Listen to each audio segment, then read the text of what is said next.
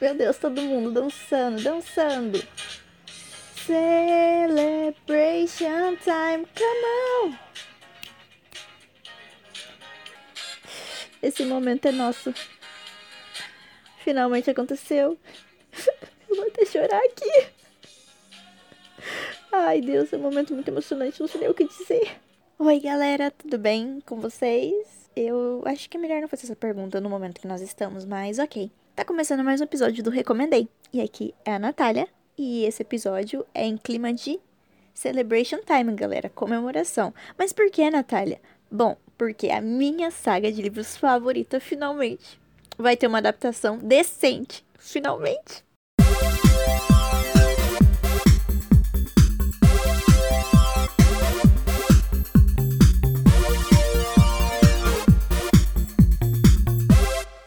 Adorei. Essa vai ser a minha nova aberturinha que eu peguei no YouTube Áudios e aí é de graça. Então vamos continuar, né? No episódio de hoje eu vou falar um pouquinho sobre a saga do Percy Jackson e os Olimpianos, sobre o que a gente espera pra série, o que a gente sabe e caso você não saiba muita coisa, eu vou instigar você a saber. Para você, caso não queira ler os livros, porque ainda dá tempo de ler os livros, se você não quiser ler o livro, você vai chegar antenado ali na série. Vou tentar não dar spoiler, porque, né? Spoiler no caso pra quem ainda não sabe de nada que vai acontecer. Mas eu, eu vou falar bastante coisa coisa aqui e eu tô muito animada. Sério, gente, eu tô muito, muito animada, muito animada mesmo, porque esse momento é nosso. Queria pedir desculpa caso vocês estejam ouvindo um fundo aí sonoro musical. Eu estou na casa do meu pai e ele está é, ouvindo músicas pagodes, essas coisas do rádio, e não tem como pedir para ele abaixar. Então, eu, eu, espero que, desde que vocês estejam me ouvindo, tá ótimo, né, galera? Primeiramente, eu gostaria de pedir desculpa pela demora para sair esse episódio. Eu tinha pensado em fazer uma semana sim e outra não, mas eu acabei atrasando tudo com a quarentena. Eu me mudei bem quando começou a quarentena e eu fiquei sem internet e completamente desanimada da vida. E por mais que meu horóscopo diário falasse todo santo dia que eu precisava focar nos meus projetos pessoais, eu tava ignorando e procrastinando com outras coisas. Mas no fim acabou que deu tudo certo e agora eu tô aqui em quarentena e com Wi-Fi e com o meu pai falando no fundo. Mas não tem problema, vocês vão me entender. Esse episódio era para ser sobre a terceira temporada de Elite, mas já passou muito tempo para falar dela. Então eu vou resumir. Eu gostei bastante da terceira temporada. Houveram coisas que me incomodaram, mas a maior parte me agradou. E agora eu vou falar dando uns spoilers. Se você não assistiu e não quiser spoiler, pula aí alguns segundos. Eu gostei bastante da amizade do Guzmán e do Samuel. Eu fiquei muito triste triste que as minhas três personagens favoritas, mulheres, foram embora. Eles cagaram na história do Omar e do Wander. Eu achei completamente desnecessário o que aconteceu com eles. Ainda mais que, tipo, o Wander tava com câncer e o Omar, sei lá, não acho que o Omar não seria daquele jeito, mas não sei. É, os personagens novos foram mal elaborados, só chegaram ali pra tapar buraco Tipo, ai, a gente precisa de alguém pra Carla ficar namorandinho. Ai, a gente precisa de alguém pra mexer com o relacionamento do Omar e do Ander. Vamos contratar essas pessoas que a gente podia desenvolver uma história legal para elas, mas a gente vai fazer elas só como segunda opção dos outros. Não gostei. Mas eu amei, gente. Amei essa temporada, achei bem legal. O Polo Morto, é, a forma que resolveram tudo me chocou um pouco. Eu achei bem nada a ver. Eu acho que tinha gente com muito mais motivo para matar do que a pessoa que matou. E que eles só colocaram essa pessoa que matou ele como assassina porque eles queriam colocar, não queriam colocar uma pessoa óbvia. Então eles pegaram a pessoa que ninguém esperava e que consequentemente é uma das personagens mais adoradas. Então, para chocar, mas eu, não, eu achei meio nada a ver. Eu gostei bastante parabéns aos envolvidos. Estamos aguardando a próxima temporada. Mas sem Nádia, sem Carla, o que podemos esperar, né? Nada. Mentira, gente. Mas vamos ver o que, que vai rolar agora, hein? Agora vamos ao que interessa. Tô muito feliz. Percy Jackson. Finalmente.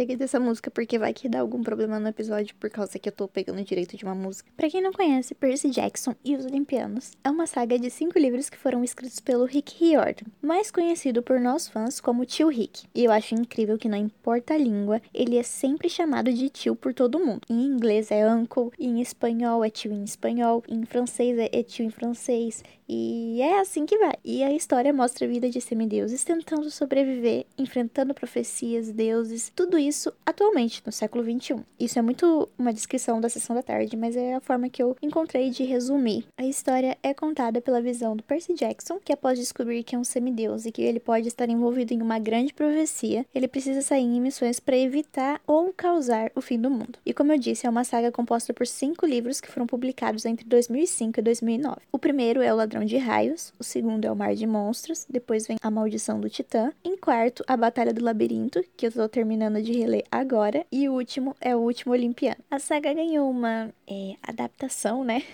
Se é que a gente pode chamar de adaptação, dos dois primeiros livros. Mas os filmes, eles não agradaram muitos fãs porque eles mudaram muita coisa. E é muito triste isso, porque os atores escolhidos, eles foram muito bons, mas infelizmente eles eram muito velhos pro papel. E houveram as mudanças de roteiro que não tinham nada a ver com o livro. Eu fico muito revoltada porque o Logan Lerman seria um Percy Jackson perfeito se não fosse por causa da idade dele. Sério, gente. Ele é muito bom, ele tem tudo a ver com o Percy. Mas fazer o que, né? O sucesso da saga foi tão grande que o tio Rick resolveu fazer mais livros com novos personagens, e juntando com antigos personagens, introduziu mitologia romana na história. E a nova saga se chamou Heróis do Olimpo. Eu gosto da saga do Percy Jackson, mas a do Heróis do Olimpo é mais legal. E atualmente está tendo outra saga que são as aprovações de Apolo. O tio Rick também tem outras sagas de livros que ele aborda mitologia nórdica, mitologia egípcia, e é bem legal, eu recomendo para vocês lerem. Mas vamos focar agora na primeira saga mesmo. Quem sabe futuramente, caso peçam, eu faço outro episódio para falar um pouco das outras sagas. Os personagens principais durante esses cinco livros são o Percy, obviamente, que é filho de Poseidon, Annabeth, filha de Atena, Grover, que é um sátiro, que é metade homem, metade bode, Luke, filho de Hermes, Talia, Zoe, que é uma caçadora, Tyson, Ciclope, Nico e Bianca, que são semideuses super poderosos, que eu não vou falar de quem eles são filhos, porque pode ser um spoiler para quem ainda não leu os livros, Rachel, Humaninha, Clarice, filha de Ares, Chiron, Centauro, e obviamente os já conhecidos deuses e outros personagens famosos da mitologia grega. Após anos de espera e dos fãs implorando, finalmente veio tão esperado o momento. Desde o começo do ano, o tio Rick estava em contato com a Disney para a produção de uma série para Percy Jackson, já que agora a Fox foi comprada pela Disney. E após dias, semanas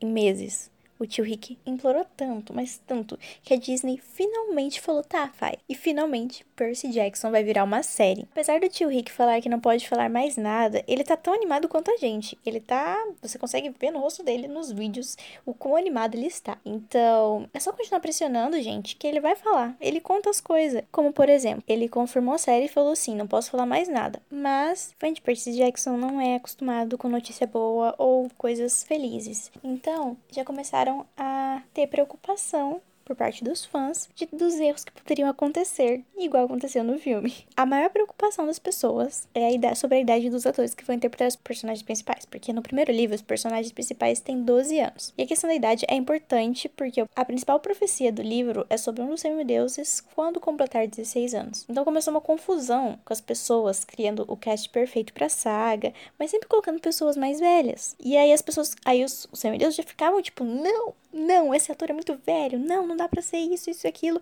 Aí o tio Rick viu o alvoroço e já pegou e veio, mandou a gente acalmar o cu, que os atores que vão ser escalados, ele falou assim, que não, eles ainda nem começaram ainda essa parte de ir atrás de ator, mas que vai ser tudo da idade correspondente ao livro, graças a Deus. E ele deixou claro que tá tudo no começo ainda, não escalaram ninguém, nem escreveram ainda, só confirmaram. Mas ainda assim, ficamos um pouco receosos com o que poderia ser feito, porque ele já tinha aprovado ah, outra vez os direitos para outro filme, para os filmes, né? E deu ruim. Então todo mundo já tava meio preocupado também. E aí ele surgiu novamente, mesmo ele falou que não ia falar nada, tava falando já. Ele surgiu, o tio Rick falou que vai estar presente em todas as partes da produção, ele mesmo, o que deixa a gente muito mais tranquilo, né? Porque ele criou, então a gente quer ele lá, botando o dedinho lá e fazendo tudo bonitinho, igualzinho ali. E ele postou uma fotinha ainda provando a veracidade do projeto, que é, ele criou um doc do roteiro. E, gente, vai ser perfeito, obrigada Disney. A série não tem data de previsão de estreia, mas ela vai vir.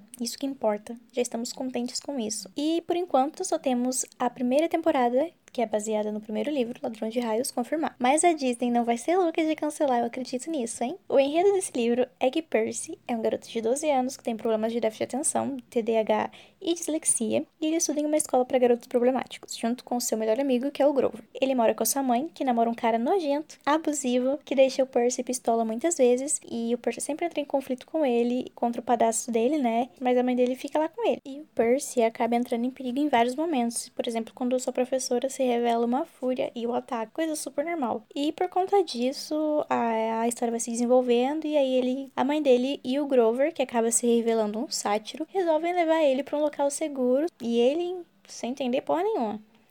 É, durante esse caminho que eles estão tentando chegar ao local seguro, eles são perseguidos por um minotauro e a mãe dele acaba sendo pega. E após uma grande luta contra o Minotauro, Percy ganha, mas ele acaba ficando muito cansado. Quando ele acorda, ele tá no acampamento meio sangue e descobre que é um semideus e que seu professor de latim era na realidade um centauro que cuidava do acampamento. O acampamento fica sob a supervisão de Dionísio, o deus do vinho, mais conhecido na saga como Senhor D, que está no acampamento, como castigo de Zeus. E ele odeia os campistas e faz questão de não lembrar o nome de nenhum deles. Inclusive, ele vive chamando Percy de Peter Johnson. E no acampamento também o Percy conhece Annabeth, que é uma das semideusas filhas de Atena cuida dele enquanto ele se recupera da luta contra o Minotauro. É, o Percy ainda não sabe quem é o pai dele e por conta disso ele fica no chalé dos filhos de Herme, que é onde todos os semideuses que não sabem os pais chegam e vão e ficam. E ele faz amizade com o Luke, que é um dos filhos de Hermes. E logo ele encontra encrenca com uma das campistas, que é Clarice, filha de Ares, ela vai aparecer bastante na saga. E durante uma das provas do acampamento, ele acaba, que é a captura da bandeira, ele acaba descobrindo que é filho de Poseidon, deus dos mares. O que já começa o ban da série, né? Da futura série, no caso do livro. Os três grandes, Zeus, Poseidon e Hades, haviam feito um pacto de que não iriam mais ter filhos semideuses, porque eles eram muito fortes e poderosos, e havia uma profecia que dizia que quando um desses filhos, dos três grandes, chegasse a 16 anos, eles poderiam destruir ou salvar o Olimpo. Então, assim que eles descobrem que o Percy é filho de Poseidon, sabem que o Poseidon quebrou a promessa dele e, consequentemente, o Percy é perigoso e que ele pode acabar com mundo, e que faz ele não ser tão amado assim no acampamento. Quando o raio de Zeus é roubado, todo mundo acusa o Percy de ter feito isso. E o Olimpo dá um prazo de 10 dias para ele devolver o raio, que senão iria haver uma guerra entre os deuses. E o Percy não roubou, gente. Mas ele, a Annabeth e o Grover saem em uma missão para provar a inocência do Percy. Eu não vou falar muito mais, porque caso você não saiba nada sobre a série, sobre o livro, isso pode ser um spoiler.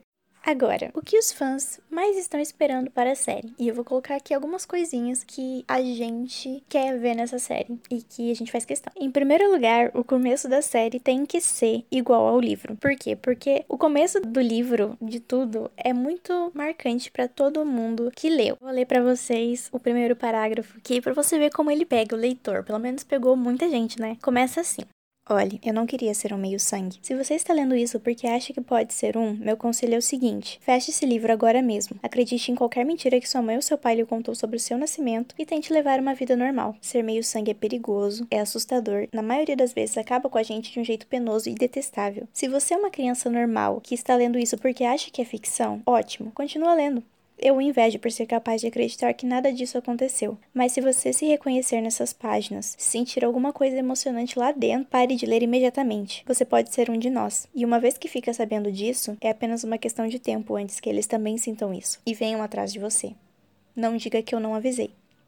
Oh, gente. Esse começo é muito bom. Arrepia todos os pelinhos que existem no corpo. Então, basicamente, esse é o começo do livro. E isso é marcante para todo mundo que lê, porque ele tá claramente desafiando você e falando com você. Todo mundo que leu ama esse começo. Acha ele maravilhoso. E a gente quer esse começo na série. Tio Rick, eu sei que você tá ouvindo isso. Então, essa é uma lista de demandas que a gente demanda que você cumpra. A primeira é, imagina, gente, a tela toda preta e começa com a voz dele falando isso. Seria perfeito. Tipo, desliga a TV agora mesmo. Eu não vou desligar, Percy não vou desligar assim como eu não fechei o livro. Nossa, eu sou muito tiete, gente, desculpa. Outra coisa que a gente quer no livro é a Annabeth cuidando do Percy enquanto ele tá se recuperando lá da luta contra o Minotauro. E que quando ele acordar, ela olha para ele e fale que ele bebe enquanto ele dorme. Porque isso também é uma cena muito popular no livro e todo mundo ama.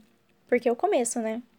E ela e também a gente quer ela chamando ele de cabeça de alga, porque durante toda a saga dos livros ela chama ele de cabeça de alga e é um apelido carinhoso, lindo e maravilhoso. Eu exijo isso. A gente também tá muito curioso para saber como que vão montar o acampamento meio sangue, porque é um dos lugares mais especiais e recorrentes do livro. O jeito que montaram na série não ficou muito na série não, no filme, desculpa. Não ficou muito do jeito que todo mundo imagina. O tio Rick uma vez, uma vez, o tio Rick já fez desenho de mapa, publicou essas coisas. Então agora que ele vai estar tá lá no meio, acredito que vai ser algo bem legal que vão fazer. A gente também quer nome dos episódios engraçados, iguais aos nomes dos capítulos de livro, porque a gente exige isso, a gente acha legal, a gente gosta bastante. O que mais que a gente quer? A gente quer, a gente quer cenas de lutas decentes, porque como é de se esperar, vai ter muita luta, muitos efeitos especiais e tanto que muitos fãs eles torciam para adaptação ser uma animação, porque provavelmente seria mais fácil de criar tudo exatamente como no livro, também seria mais fácil de ter muito mais temporadas aí pela frente, né? Que a gente, a gente quer no mínimo 10 temporadas. E ficaria muito mais fácil, mas a gente tá ansioso e curioso, né, do que a Disney vai fazer aí nos efeitos especiais, nas cenas de luta, porque tem muita luta, gente. Quero falar um pouquinho de coisas mais gerais da série, no sentido de que a gente quer que aconteça futuramente, não, não nessa temporada, mas coisas no normais da, da saga, momentos marcantes da saga que a gente quer ver futuramente na televisão. Queremos a cena da droga de lanchonete. No terceiro livro, há uma cena que ficou muito popular entre os fãs, que é quando uma, é uma personagem que é a Zoe, que é uma caçadora de Artemis, fala droga de lanchonete. Essa cena ficou muito, muito popular entre os fãs, porque é uma cena engraçada de uma pessoa que a gente não esperaria que falasse algo engraçado. E é muito boa essa cena, a gente quer essa cena na série, tá entendendo, tio Rick? Outra coisa que nós queremos, Talia falando de Apolo. Quando a Talia conhece o deus do sol, ela logo fala, tipo assim, hum, Apolo é quente. E o Percy, bobão do jeito que ele é, fala, tipo, claro, ele é deus do sol. Não é disso que ela tá falando, Percy, pelo amor de Deus. Uma das coisas que as pessoas estão mais animadas, porque, né, é o Nico. Todo mundo quer o Nico, quer que chegue a temporada com o Nico. O Nico é, sem dúvida, um dos personagens mais amados do universo do Percy Jackson. E a aparição dele é muito, muito, muito aguardada. E se não tiver um McDonald's envolvido, a gente não vai querer nem ver. Não é brincadeira, gente. A gente vai querer sim. E como muitos leitores sabem, o Nico é muito, muito poderoso.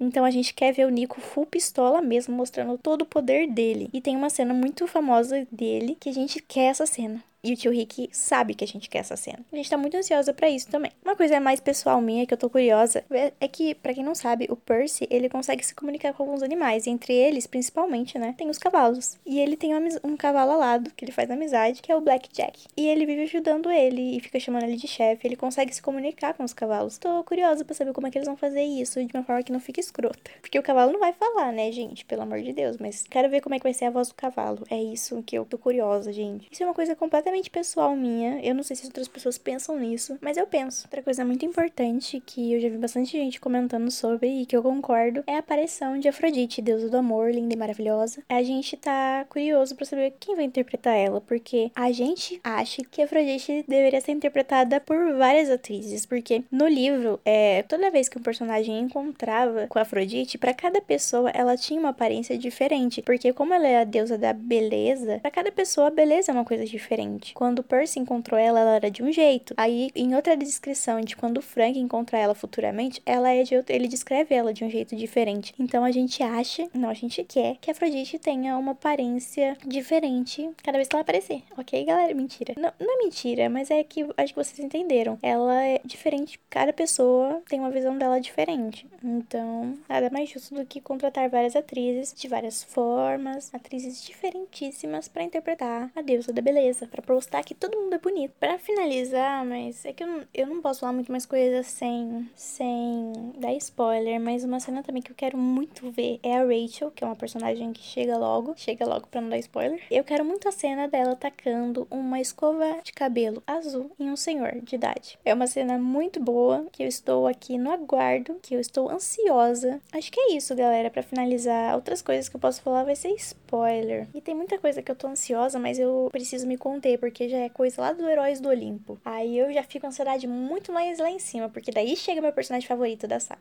Que eu vou aqui deixar claro que eu gosto todos esses personagens assim, mas na outra saga tem o Léo, e o Léo é perfeito, gente, é sério. Eu espero que a saga seja um sucesso, que o série seja um sucesso para chegar à sexta temporada. E aí é a temporada dos Heróis do Olimpo. E aí eu vou ficar muito feliz. Eu não sei mais o que falar, como vocês podem ver, eu tô muito animada com tudo isso. E eu tô ansiosa pra caralho. Eu sei que vai demorar muito para sair tudo, mas eu tô muito ansiosa. Tio Rick, Disney tá na mão de vocês. Agora é sucesso, pelo amor de Deus. A gente vai consumir isso de uma forma que vocês vão adorar. E é isso. Agora, vamos para a parte do programa onde eu reclamo. E a minha reclamação vai ser do eu terminei The Office oficialmente. E a minha reclamação é da nona temporada de The Office. Gente, essa temporada é horrível. Sério, meu Deus do céu. Gente, eu não sei nem por onde começar a falar de tudo que é ruim nessa temporada. É, eu sei que casais têm problemas, mas eu achei completamente nada a ver essa, isso que eles criaram justo na última temporada. Assim, se eles tivessem feito antes, sabe? Passou todas aquelas temporadas com o Jim e a Pen sendo de super de boas, sem problemas, tipo, muito grandes grandes e tudo mais.